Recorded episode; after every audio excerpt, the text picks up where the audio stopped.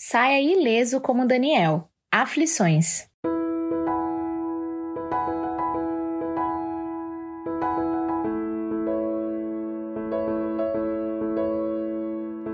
Os babilônios dominavam Judá e Jerusalém.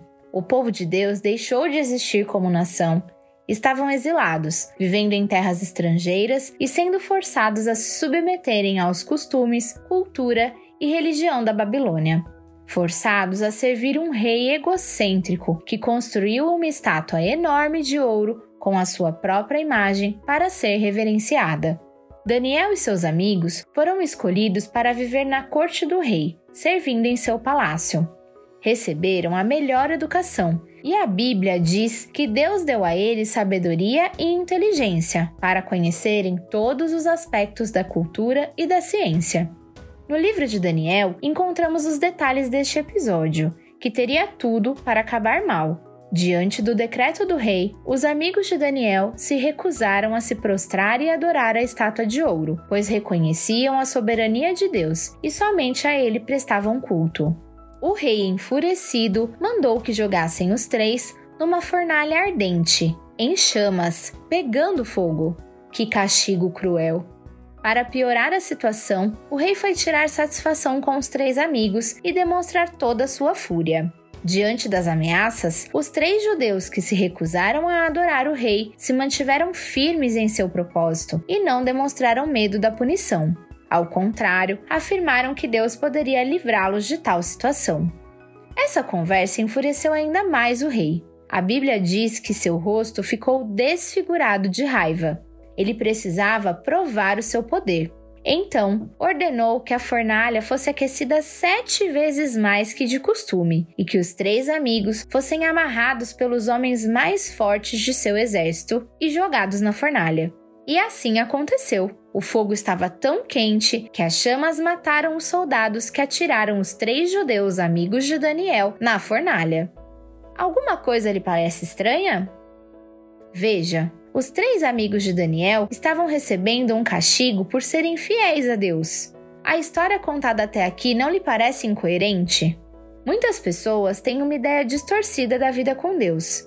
Acreditam que reconhecer a salvação em Jesus lhes garantirá salvação dos problemas, das crises, das tristezas e das aflições. Não é bem assim. Os três homens foram amarrados e jogados na fornalha ardente. Deus poderia ter os livrado dessa aflição? É evidente que sim, mas isso ele nunca prometeu.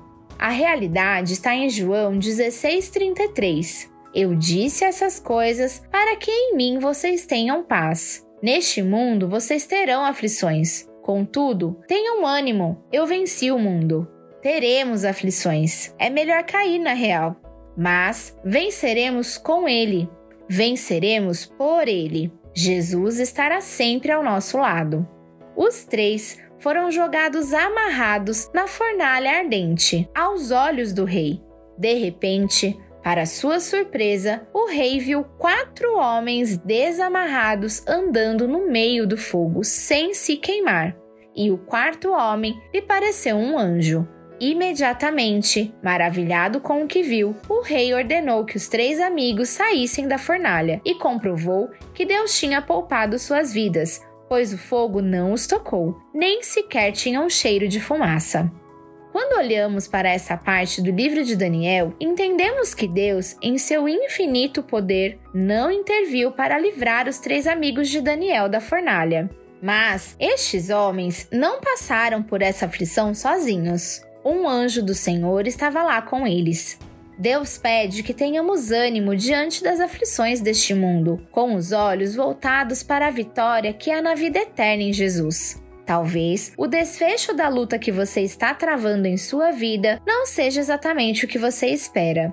Talvez a solução não venha na hora que você gostaria, ou as coisas não aconteçam como você imaginou. Mas não desanime. Aceite as aflições deste mundo, confie em Deus, tenha ânimo e saia ileso como Daniel.